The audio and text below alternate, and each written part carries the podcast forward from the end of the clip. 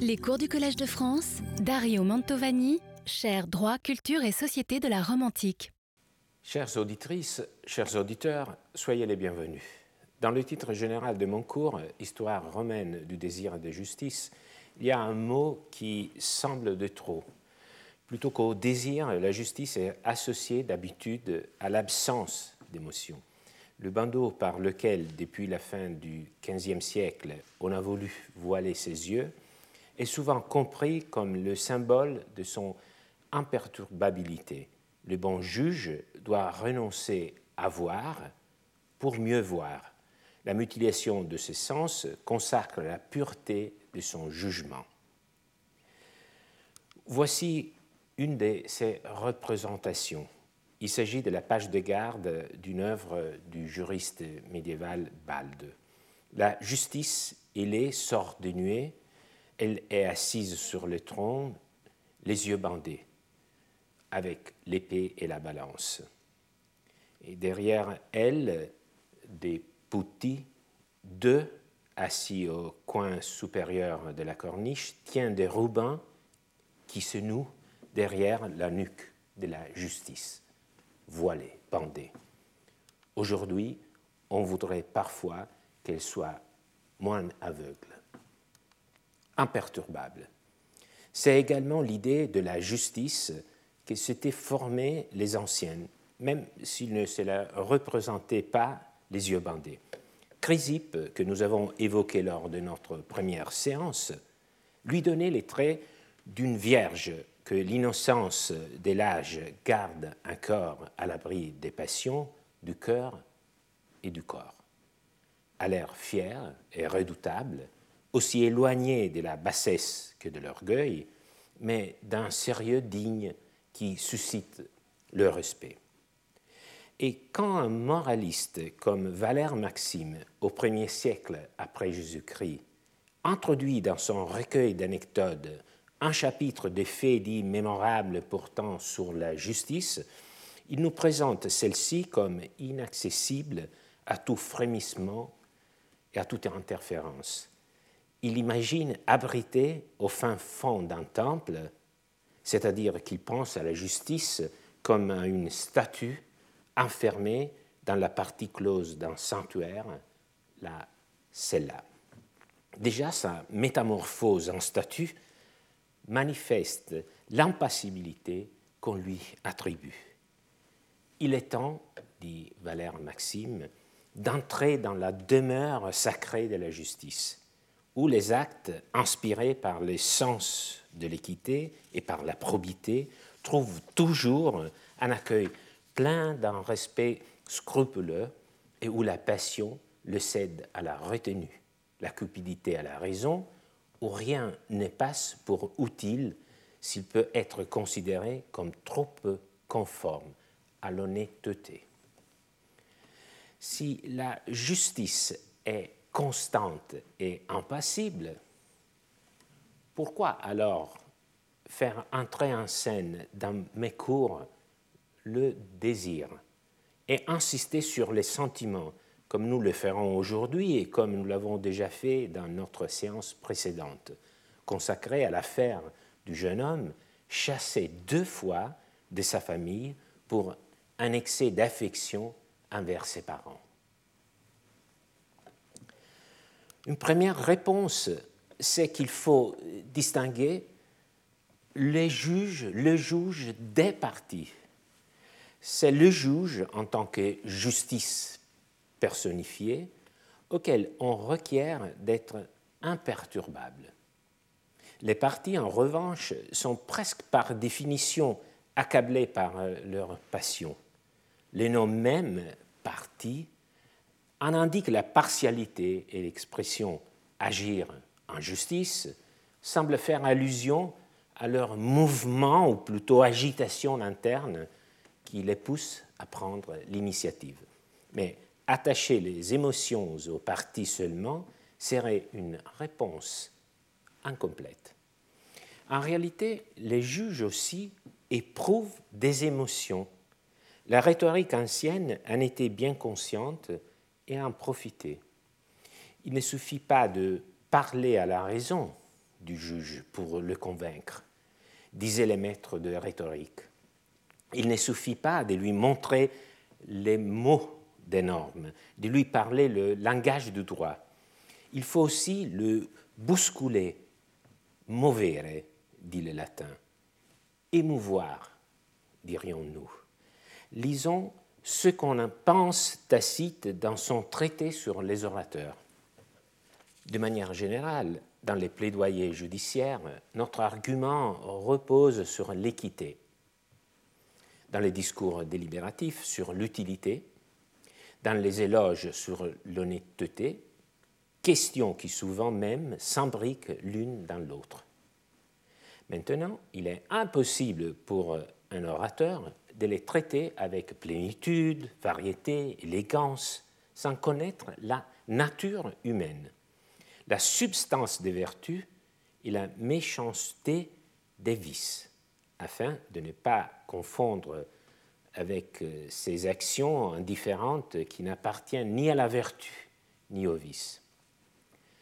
Un autre avantage qui découle de cette connaissance du cœur humain est que quand on sait ce qu'est la colère, on réussit mieux à exciter ou calmer la rage d'un juge et à engendrer sa pitié quand on sait ce qu'est la compassion et les émotions qui la suscitent.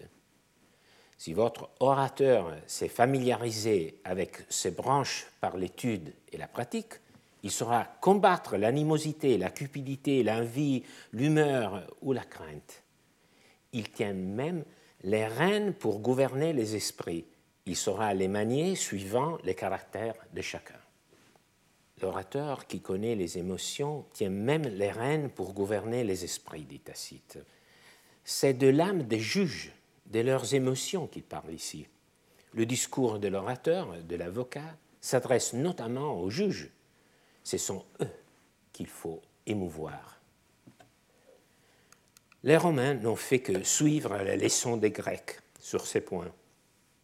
Dans une cité parfaite, selon Aristote, on ne ferait appel qu'à la raison pour convaincre. Mais dans les constitutions imparfaites de ce monde, il faut aussi tenir compte de la psychologie.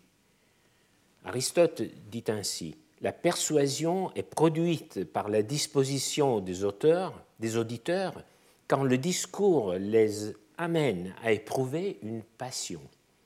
Car on ne rend pas les jugements de la même façon selon que l'on ressent peine ou plaisir, amitié ou haine. Platon, dans le Phèdre, a comparé l'orateur qui parle sans tenir compte de la nature de son auditoire un, mauvais jardinier qui s'aimerait s'en tenir compte du climat, de la saison, de la nature du sol, et qui s'étonnerait de ne rien récolter. Il est donc légitime d'évoquer les passions, le désir à propos de la justice, me semble-t-il. Mais pour aborder le sujet, il s'agit comme toujours de bien distinguer les plans et les facettes, de diviser avant d'analyser. À propos de passion, je ne peux pas cacher être passionné par la distinction, par l'analyse. Donc, il faut d'abord considérer que le cadre dans lequel raison et sentiment sont mobilisés de façon convergente est constitué par le discours qu'on tient devant les juges, pour nous en tenir à notre exemple les plaidoyers d'un avocat au barreau.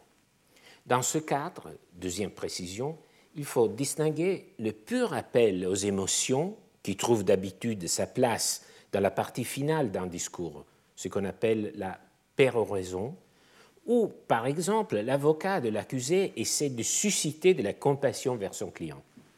Il faut donc distinguer ce type de pur appel aux émotions d'un appel que par oxymore je qualifierais de plus raisonné.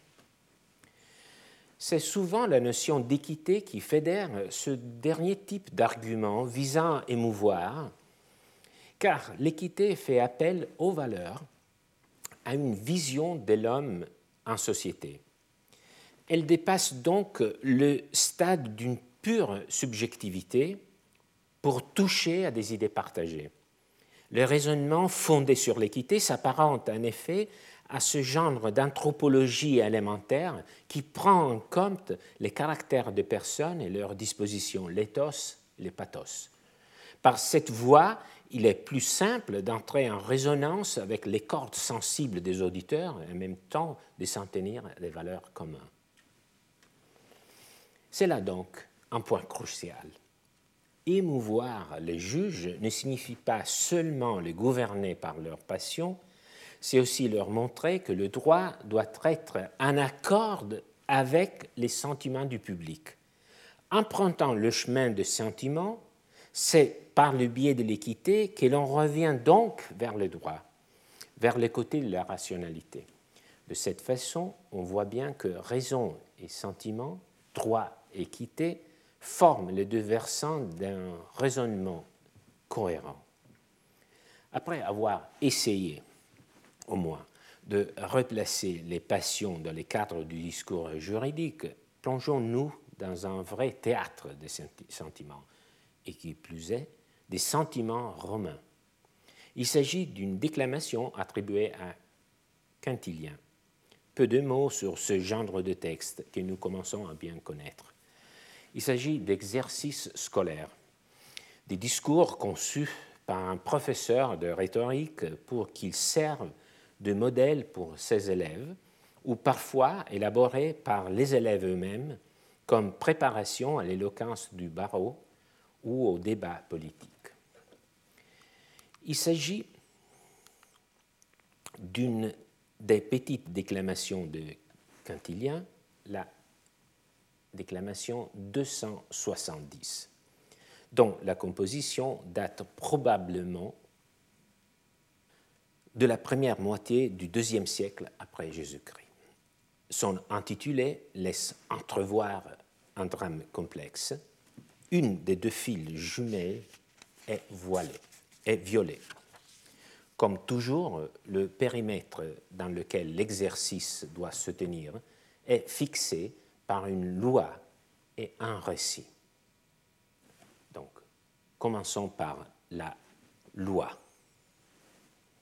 que celui qui est la cause d'un décès soit condamné à la peine capitale. En gros, cette norme correspond au droit romain, en gros, même si elle combine des éléments tirés de normes différentes. Une deuxième loi doit être sous-entendue, c'est-à-dire une fille qui a été violée peut choisir entre la mort de son violeur et son mariage avec lui. Même si elle n'est pas explicitée au début, la déclamation y fait plusieurs fois référence. D'ailleurs, c'est une norme qui est très souvent à la base des déclamations latines. Disons qu'elle appartient au droit de cette cité à moitié réelle et à moitié fantasmatique, où les déclamations sont situées.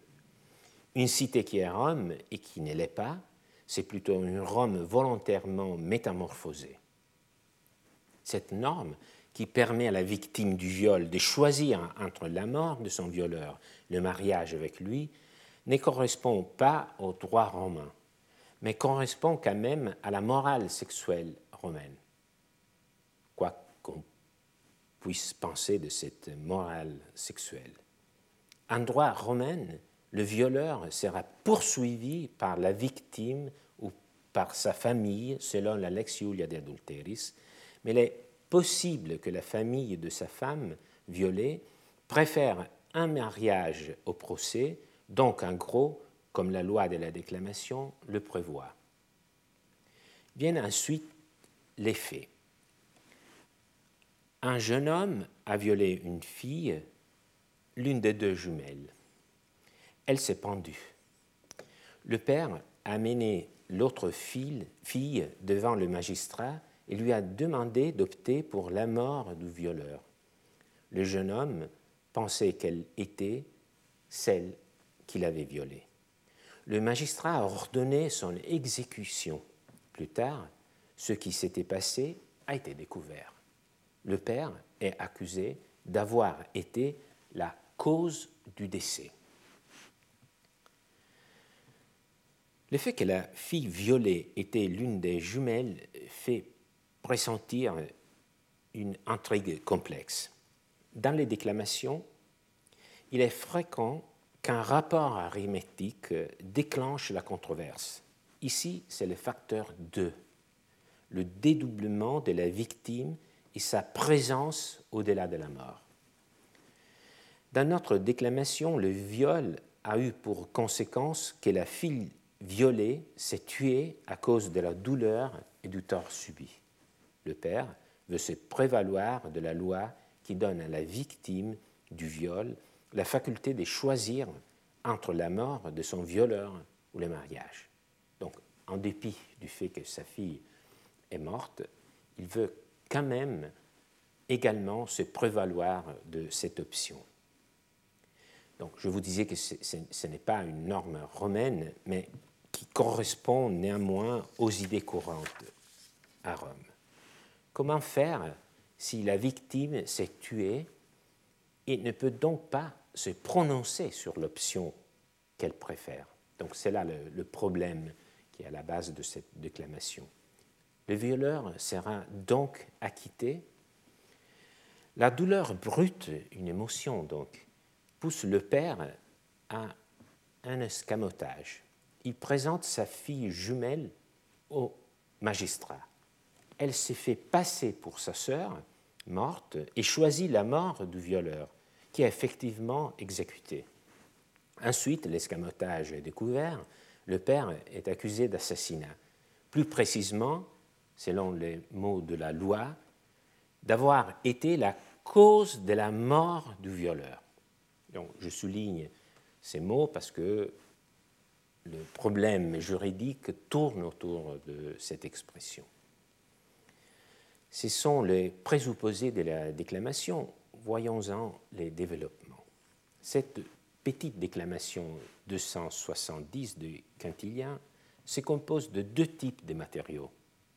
Il y a d'abord l'explication du maître, de l'enseignant de rhétorique qui explique le plan qu'il faut suivre, les arguments à aborder.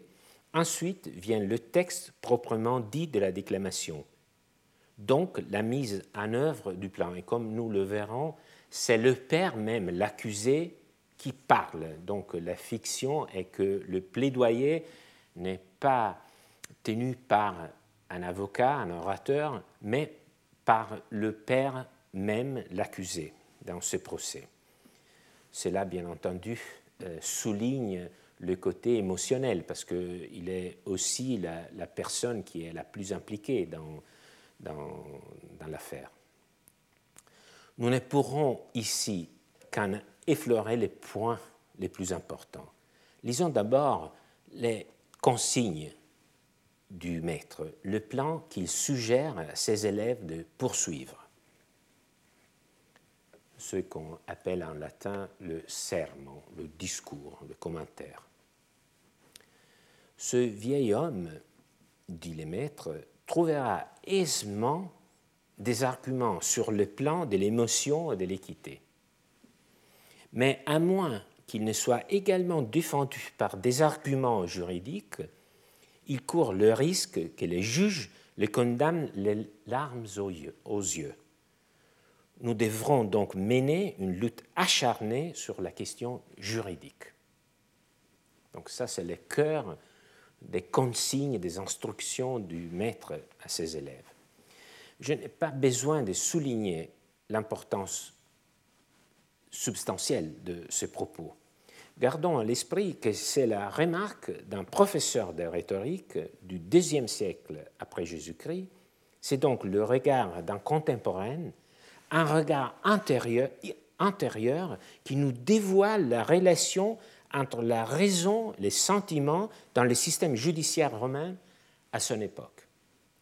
Ce maître dit que le cas du père est très solide sur le plan du sentiment, il parle d'affection, il veut dire que les juges comprendront et participeront à la douleur de ce père. Il ajoute que ceci constitue le versant de l'équité. Donc, premier point, nous avons la confirmation de ce que je vous disais, les sentiments dans les discours judiciaires sont fédérés sur sous la notion d'équité. Mais le maître précise que s'appuyer sur l'équité seulement, faire résonner la corde sensible du sentiment, ne suffira pas à donner la victoire au père, il faudra aussi démontrer au juge que le droit joue également en sa faveur. Donc il faut qu'il démontre que le droit aussi joue en sa faveur. Pas seulement le côté de l'équité des émotions. L'orateur exprime cette idée par un propos que je trouve magnifique. Il y a des moments où les déclamations s'apparentent à la parole lumineuse de la poésie, à moins que le père ne soit également défendu par des arguments juridiques, il court le risque que les juges les condamnent les, larmes aux yeux. Les condamnent les larmes aux yeux, c'est-à-dire en dépit de leurs convictions profondes s'il estime que le droit le leur impose. C'est aussi une déclaration qui implique, il faut le reconnaître, la supériorité du droit par rapport à l'équité dans ce contexte. Ou pour mieux dire, elle implique l'exigence que le droit lui-même soit mis en consonance avec l'équité. Nous allons suivre ce fil que je commence à tisser euh, avec ces propos. C'est là un élément très important du point de vue de la pratique judiciaire romaine, j'ose dire de la théorie de l'interprétation. La nécessité que le droit et l'équité convergent implique que le droit soit lu, soit interprété de façon à le mettre en harmonie avec l'équité. En d'autres termes, comme le droit fait toujours l'objet d'une interprétation, l'équité, en plus de représenter un ensemble de règles et de valeurs constitue également une ligne directrice interprétative. En d'autres termes encore, l'équité constitue un outil d'adéquation et cette adéquation est accomplie par les interprètes, les juges en premier lieu ou les juristes. Voyons donc en quoi consiste la question de droit dans ce cas.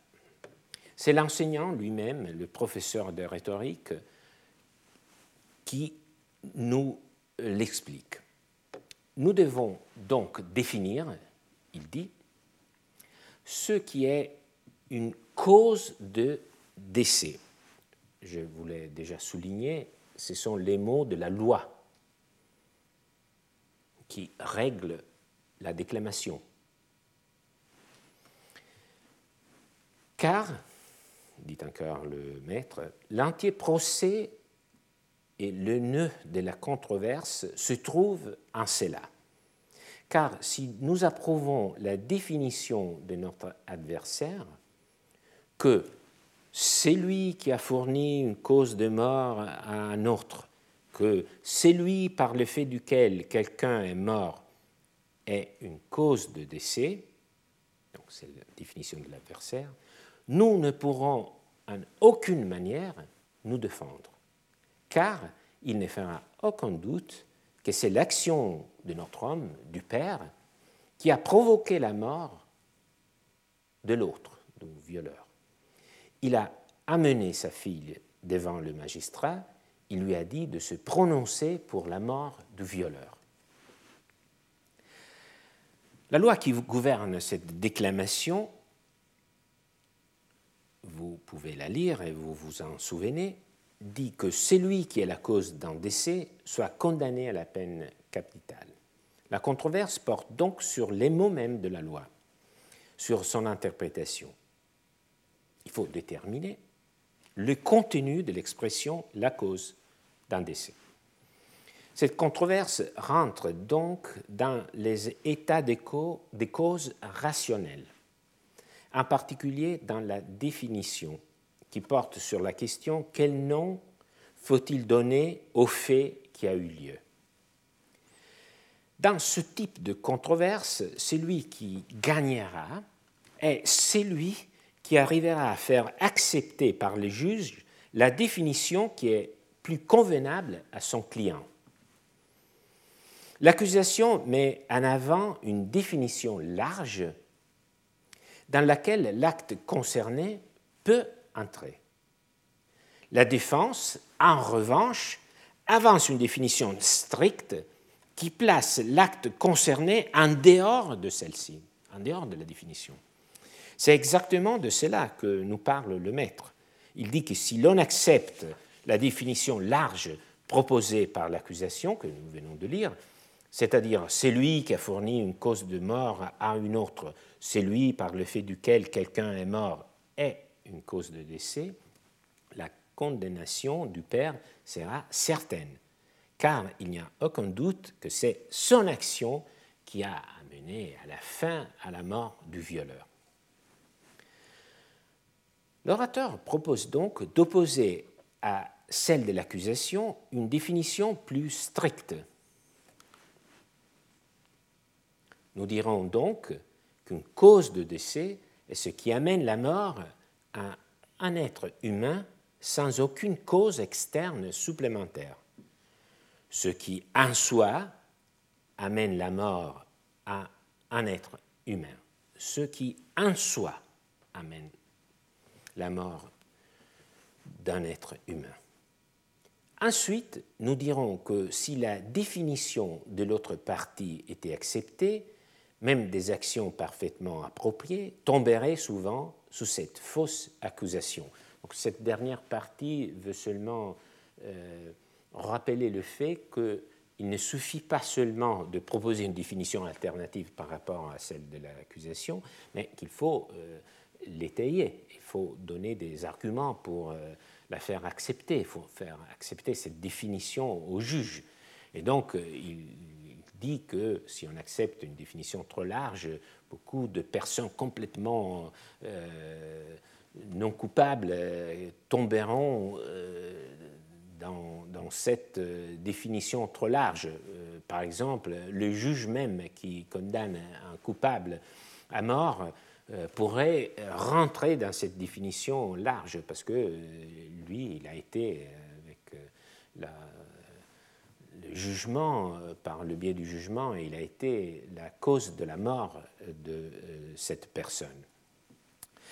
Alors, cela dit, vous voyez très bien, j'en suis sûr, la différence entre les deux définitions dans celle de la défense que nous pouvons lire maintenant, seulement ce qui en soi, sans aucune cause externe supplémentaire, amène à la mort, est considéré être la cause de la mort. S'agit-il d'un débat purement scolaire? Pas vraiment, si l'on songe au fait que les deux définitions correspondent en gros à celles qui, aujourd'hui encore, se partagent le champ en droit français. La définition proposée par l'accusation correspond en effet à la théorie de l'équivalence des conditions, selon laquelle tous les faits qui ont concouru à la production du dommage doivent être retenus de manière équivalente comme les causes juridiques du dit dommage, sans qu'il y ait eu, sans qu'il y ait lieu de les distinguer ni de les hiérarchiser. Donc, la théorie de l'équivalence des causes toutes les causes qui ont, eu, qui ont joué un rôle sont considérées causes de mort, causes de l'événement. La définition proposée par la défense coïncide en revanche avec la théorie de la causalité adéquate, selon laquelle il s'agit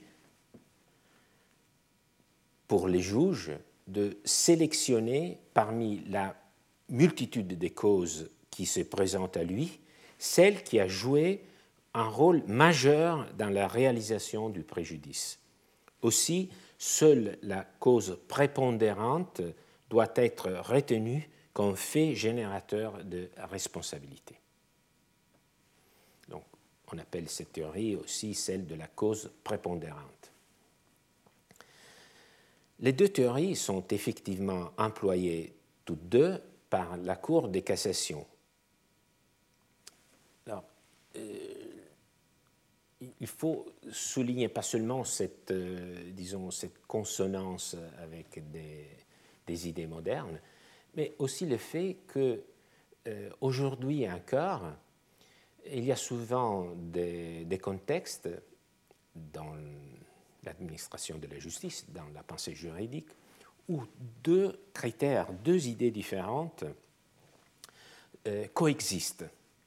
C'est effectivement euh, la nature même de la pensée juridique qui est amenée à trancher des conflits où il y a toujours deux positions en opposition, et ces deux positions euh, engendrent aussi des pensées en opposition, alternatives, symétriques, des pensées qui cherchent à euh, qualifier le, fait sous l'angle le plus favorable.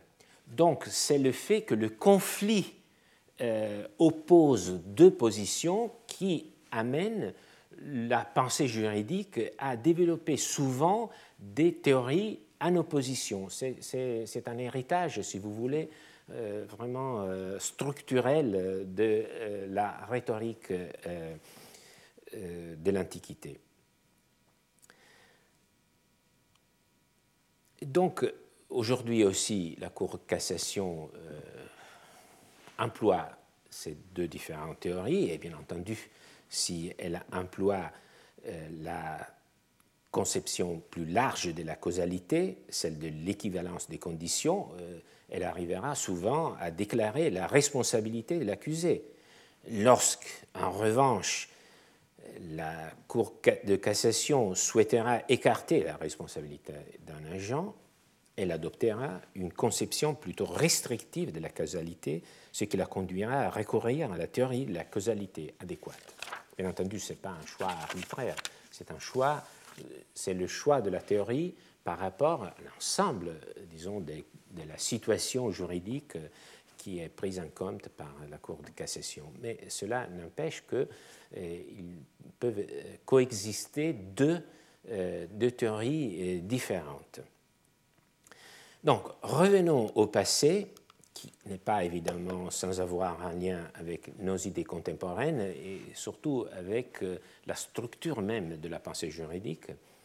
Après les consignes du maître euh, vient le véritable discours qui met en pratique le plan suggéré par l'enseignant, en le revêtant des mots appropriés, des propos percutants.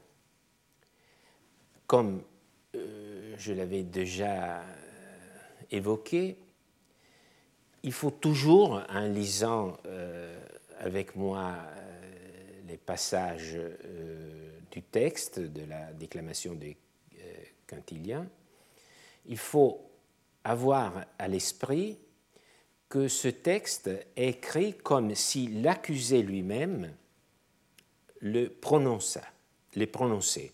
Le père qui avait suggéré à sa fille restante de se faire passer pour sa jumelle. Donc c'est le père qui parle. C'est le père qui parle dans le cadre d'un procès. C'est lui-même qui parle euh, en son nom. Dans son discours, le père adopte justement une définition restrictive de la cause de mort. Nous avons bien compris pourquoi il fait cela démontrer que ce qu'il a fait ne rentre pas dans la définition de la loi, il se propose alors de vérifier si les faits rentrent sous cette définition stricte. Les faits eux-mêmes, dit le père, sur lesquels l'accusation est fondée, doivent être examinés. J'ai amené ma fille devant les magistrats. Qu'est-ce que cela a en soi c'est une référence à la théorie de la causalité adéquate, c'est-à-dire une causalité qui donne, euh, disons, force seulement aux causes prépondérantes. Donc, qu'est-ce que a cela en soi à voir avec la mort violeur? Je lui ai dit, j'ai dit à ma fille, d'opter pour la mort, ôter le fait qu'il était un violeur. que la loi exige qu'un violeur soit tué ou qu'il épouse sa victime, que la jeune fille a opté pour la mort. Si vous ôtez tout cela, ce que j'ai fait, en soi, ne pouvait pas faire mourir un être humain. Qu'est-ce que j'ai fait? Quelque chose d'inoffensif, si lui, le violeur, n'avait rien fait. Imaginez que les événements suivants se soient produits. J'ai amené ma fille au tribunal, je lui ai ordonné d'opter pour la mort. Imaginons, donc vous voyez, c'est une contrefactualité qu'il emploie. Imaginons que le supposé violeur ignore vraiment, vraiment qui est la fille amenée devant le magistrat, parce qu'il n'a vraiment jamais vu euh, une fille euh, avec euh, ce visage, même s'il s'agit de sa jumelle, il n'a jamais vu ni elle ni sa sœur. Donc, il ignore vraiment qui est la fille amenée devant le magistrat. S'il peut néanmoins dire Je n'ai rien fait de tel, ce que j'ai fait, c'est-à-dire ce que le père a fait d'amener sa fille au tribunal et de lui demander d'opter pour la mort, n'aura pas fait de mal. Alors, quelle a été la cause véritable de sa mort? Donc si vous retirez toutes ces conditions, quelle a été la cause véritable de sa mort? Le fait qu'il a commis un viol et que la loi prévoit la mort. Le procédé remarquable, même s'il nous paraît un peu alambiqué, c'est comme dans le paradoxe du sorite, c'est-à-dire le paradoxe qui conclut à l'impossibilité de défaire un tas, par exemple, de sable, en en retirant un grain après l'autre, parce que on ne peut jamais dire quand un tas cesse de l'être. Le paradoxe du sorite met en jeu un raisonnement par récurrence tout en exploitant le flou sémantique qui entoure les mots du langage courant. Ici, dans la déclamation, nous voyons un procédé presque à rebours, par soustraction progressive, qui fait que chacune de ces parties, sauf la dernière, garde sa fonction dans l'ensemble. Voilà un raisonnement paradoxal, sophistiqué, oui, mais c'est exactement le procédé qu'aujourd'hui encore les juges doivent suivre lorsqu'ils adoptent la théorie de la cause adéquate ou prépondérante, et la difficulté de s'arrêter dans cette remontée en arrière, comme dans le solide, est aussi la critique la plus forte qu'on avance aujourd'hui contre cette théorie. En gros, pour le déclamateur, la cause prépondérante de la mort du violeur est l'effet qu'il a commis un viol et que la loi prévoit la mort pour le violeur. Sans cet événement et sans la loi, tout ce qui suit n'aurait pas pu avoir lieu. Avant de poursuivre, on peut voir une autre façon de réfléchir à la dualité. Donc nous avons ici un tableau de Giovanni Bellini la figure est intégrée dans un système de lignes, horizontale et verticale. Elle est assise sur un banc qui a été recouvert d'un tapis. Derrière elle se trouve une surface vert foncé sur laquelle un miroir a été accroché. Sur la gauche, un aperçu d'un paysage vénitien comme l'était Giovanni Bellini dans de la profondeur au tableau, et en utilisant les mêmes couleurs dans le motif principal les paysages, Bellini relie les deux sphères, euh, la, sphère interne et externe. Dans sa main droite, la jeune femme tient un autre miroir et à l'aide de, ce dispositif de deux miroirs, Bellini permet à l'observateur de voir de vue de la tête de la femme d'un seul point de vue, ce que seulement la poésie et peut-être la déclamation peut permettre. Et donc, revenons au mot. Arrivé à ces points, le déclamateur insiste sur un deuxième point juridique. Il change maintenant de perspective, il sort de l'état des causes définitoires pour se placer dans l'état des causes euh, qualitatif. Tout cela, j'aurais dû les dire, c'est le maître, c'est le, le, père qui parle, tout cela, j'aurais dû les dire s'il n'avait pas, si le violeur n'avait pas été mis à mort à bon droit, iure, à bon droit, s'il n'avait péri que par erreur. Dans l'état actuel des choses, je suis sûr que moi et mes adversaires, dont les avocats, euh, les accusateurs, moi et, et, les accusateurs, nous sommes tout à fait d'accord sur un point que nul ne peut être accusé de la mort d'un coupable s'il est, par exemple, un accusateur ou un témoin ou un juré ou un informateur. Et donc vous voyez comme il s'adresse aux accusateurs, il les implique, parce qu'il il leur dit, mais si vous arrivez à me faire condamner, vous pourriez à votre tour être accusé d'être la cause de la mort d'un homme. Donc, cette évocation de la figure de l'accusateur, témoin, du juré, veut rendre très concrète la ligne de raisonnement. Nul ne se considérera comme responsable de la mort d'un coupable, par exemple les témoins qui a déposé, euh, sans mentir à charge, ou l'accusateur euh, qui euh, a pu faire condamner le, prévenu. L'idée du déclamateur est de montrer que le rôle du père, de sa fille, peut être rapproché du rôle du témoin, du juge, de l'accusateur. Ils sont tous seulement des rois dans l'administration de la justice, auquel nulle responsabilité ne peut être adossée. Voyons donc, reprend le déclamateur, si le violeur a été mis à mort à bon droit donc la question est est-ce qu'il a été mis à mort à bon droit? Et donc tous ceux qui étaient impliqués dans cette mort n'ont rien à, répondre à ces propos. Et donc supposons qu'il est toujours vivant, que nous nous interrogeons toujours à son sujet. Faut-il mettre à mort le violeur? Il est prévu dans la loi qu'une femme violée opte pour la mort du violeur ou pour le mariage.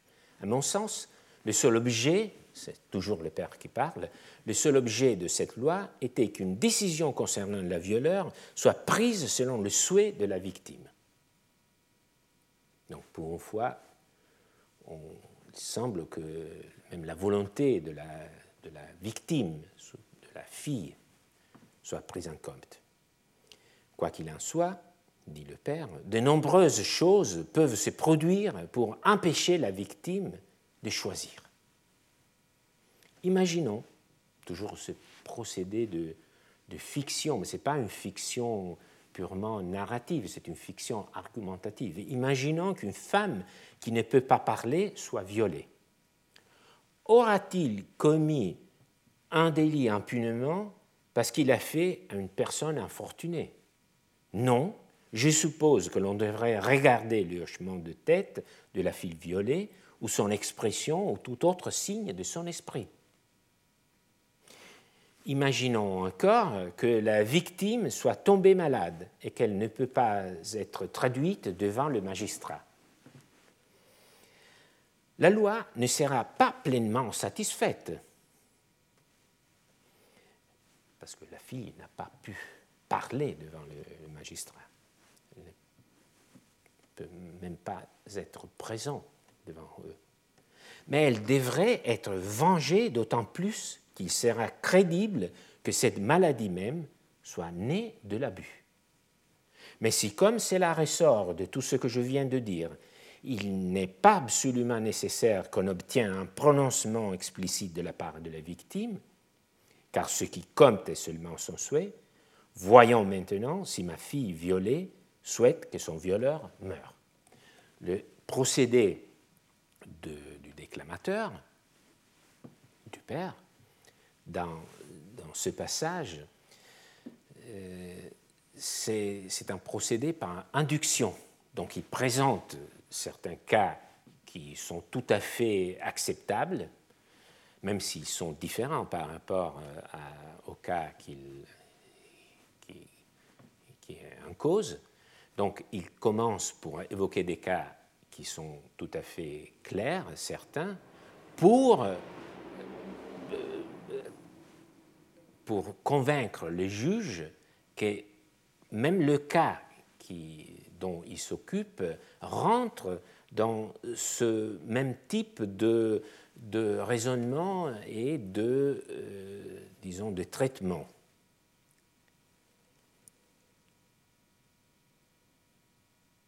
Après avoir lu cette liste de cas semblables, je suis sûr que vous avez saisi la direction, vous avez ressenti la tension du discours monté, les raisonnements va vers son sommet, les déclamateurs nous montrent par ces exemples qu'il n'est pas strictement nécessaire que la fille violée parle devant les magistrats pour qu'elle fasse son choix. Si elle est muette, nous ne serions pas satisfaits si elle fait un simple signe de la tête ou du doigt pour euh, montrer qu'elle veut que son violeur soit tué. Et si elle est malade à cause du viol et qu'elle ne peut pas se rendre dans le forum en public pour exprimer son choix, le fait même de sa maladie ne serait-il pas en soi le signe de sa volonté que le violeur soit puni On comprend bien où le déclamateur veut en arriver avec cette échelle.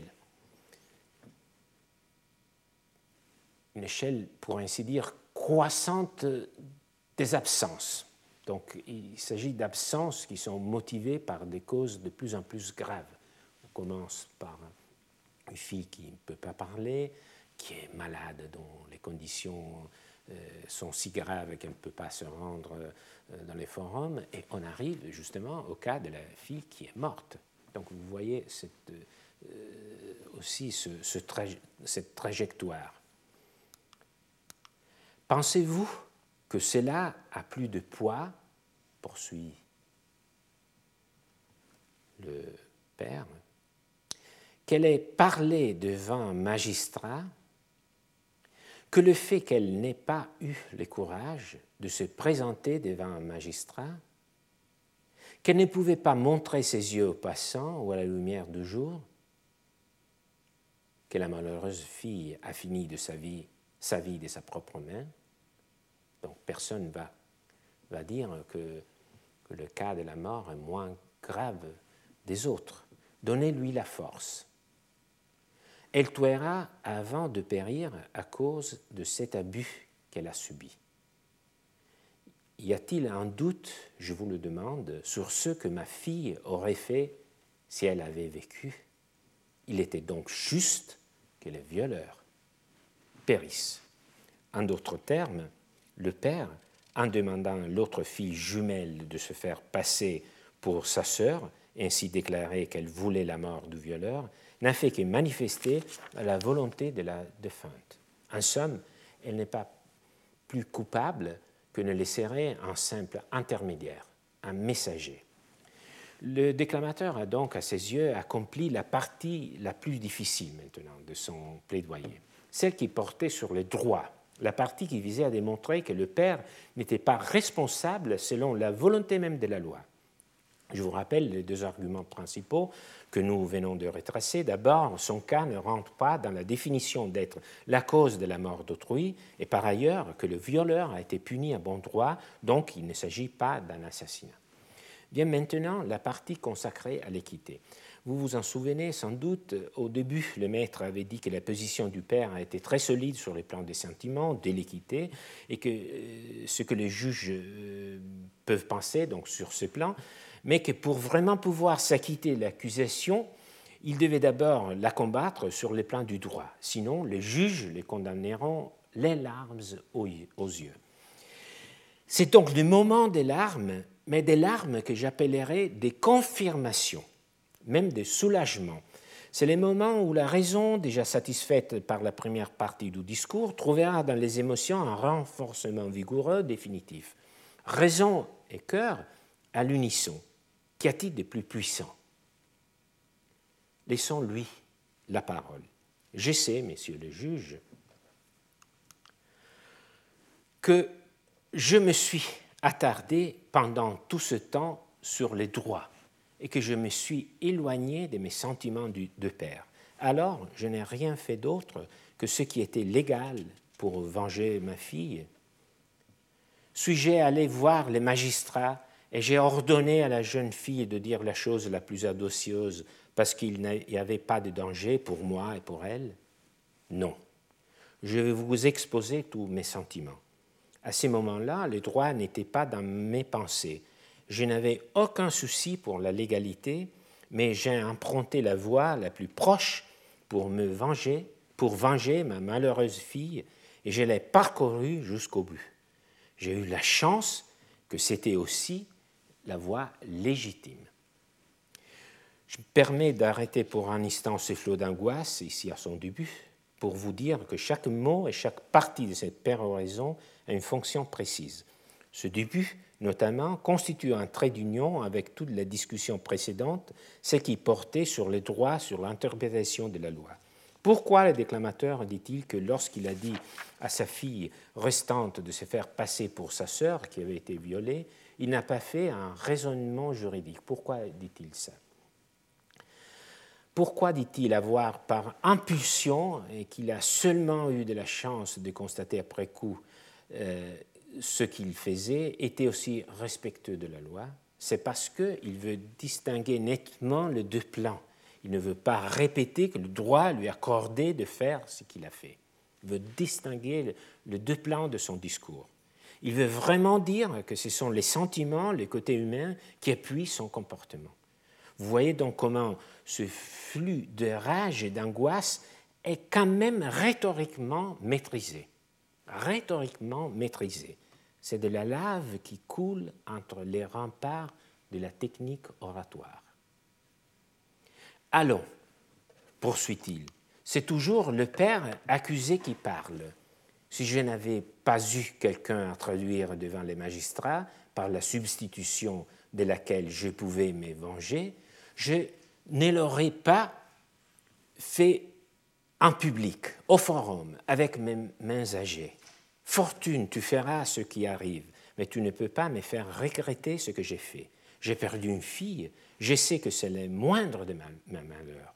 Certains soutiennent que de perdre son fils unique est le pire, et puisqu'ils ne peuvent espérer aucun réconfort de leur calamité, leur chagrin semble n'avoir aucun remède. Mais c'est pire, messieurs les juges, de perdre l'une de ses jumelles. Chaque jour, l'image de mon deuil vient devant moi.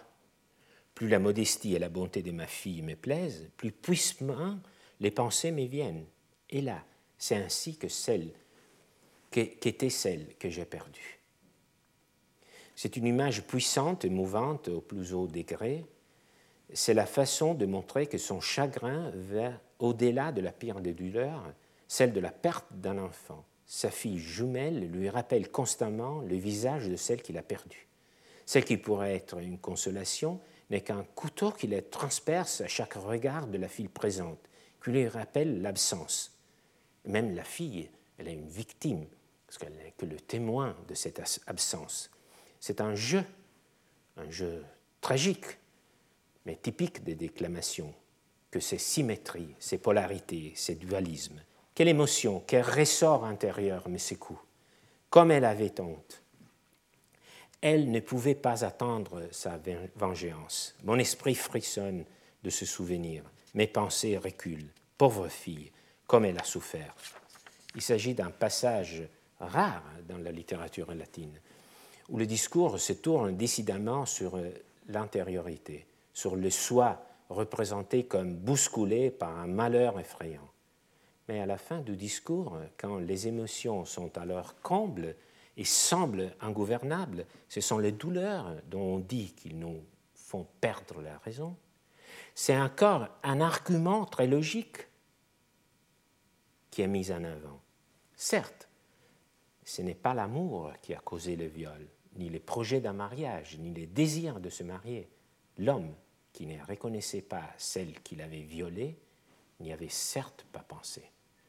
C'est un coup de maître, le déclamateur mélange sentiment et droit, car il veut rappeler au juge que quand la jumelle s'est présentée devant les magistrats pour réclamer la mort du violeur, prétendant d'être la fille violée, le violeur n'a pas remarqué que ce n'était pas celle qu'il avait violée.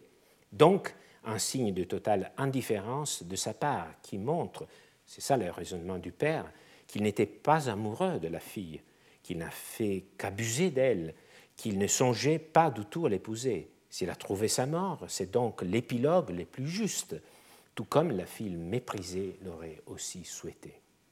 Sentiment, raison, droit, équité se rejoignent à nouveau à la fin du discours, indissociables comme des jumelles. Quelques remarques en conclusion à propos de la notion d'équité telle qu'elle se présente à nous au fil de cet exercice scolaire de grande envergure et à teinte forte. D'abord, elle se présente sous la forme la plus simple et précise, celle de rapport-correspondance de principes de symétrie. À un certain point du discours, ce que nous n'avons pas commenté jusqu'ici, le déclamateur dit Je ne m'appuie pas encore sur les fameux principe d'équité pour dire à quel point il est juste que celui qui a commis l'abus soit tué, puisque celle qui l'a subi a péri. Du point de vue du style, c'est un cas typique de prétérition, la figure qui consiste à parler de quelque chose après avoir annoncé qu'on ne va pas en parler. Les déclamateurs donc invoquent ici l'équité pour dire qu'il est juste que celui qui a causé la mort de la fille qui l'a poussé à se tuer à cause de l'abus doivent subir le même sort. C'est un principe de rétribution, mettre en balance le mal que quelqu'un a infligé avec le mal qu'il doit subir en retour. Equitas, c'est ici vraiment le critère de symétrie, d'équilibre. Ensuite, surtout dans la péroraison que nous venons de commenter, l'équité est les noms sous lesquels s'inscrivent les arguments visant à émouvoir, à faire résonner les corps sensibles des juges. La douleur du père, constamment renouvelée par le visage de la fille survivante, elle-même victime de cette tragédie car consciente d'être l'image d'une absente plus que les corps d'une vivante. Mais il ne s'agit pas seulement pour l'orateur de profiter des sentiments pour tenir les rênes de l'esprit des juges. Les émotions que l'orateur provoque sont enracinées dans des valeurs sociales, non seulement dans l'intériorité, l'amour paternel vers ses enfants, la pudeur violée, il s'agit de représentations sociales qu'il faut euh, replacer dans l'Antiquité et qui sont en même temps des éléments que le droit incorpore. Par exemple, là où il prescrit, nous l'avons vu dans la science précédente, qu'entre enfants et parents, il y a une obligation de se venir au secours, de donner les aliments. Et quant à la pudeur, les normes pénales veillent sur elle. Donc il s'agit, euh, oui, de sentiments, mais on peut nommer ces sentiments une esquisse d'anthropologie sociale. Mais il y a une troisième dimension de l'équité avec laquelle je souhaite terminer mon cours. Parfois, les droits semblent être en contradiction avec l'équité ainsi comprise. Dans ce cas, l'équité peut légitimer une interprétation moins stricte de la loi, pour arriver à faire coïncider sens de la norme et valeurs humaines. Dans le cas de la déclamation que nous venons d'expliquer, c'est ce qu'a fait l'orateur. Il insiste sur le fait que la loi a été respectée, même si ce n'est pas la victime du viol qui a choisi, mais sa sœur. C'est l'essence de la loi qui doit prévaloir sur le strict respect des mots. Donc, dans cette troisième acception, l'équité est le cadre, l'ambiance dans laquelle une interprétation large du sens des mots devient préférable à une interprétation littérale. C'est une ambiance interprétative. Il s'agit d'un cadre dans lequel l'appel aux valeurs permet à l'interprète de chercher à donner aux mots de la loi un sens en accord avec ses valeurs. Donc, il s'agit presque d'un cercle, mais qui n'est pas un cercle vicieux. Pour en revenir au sentiment, les droits montrent sa capacité d'absorber même les émotions, de les transformer en raison et par ces biais de se maintenir en accord avec la société.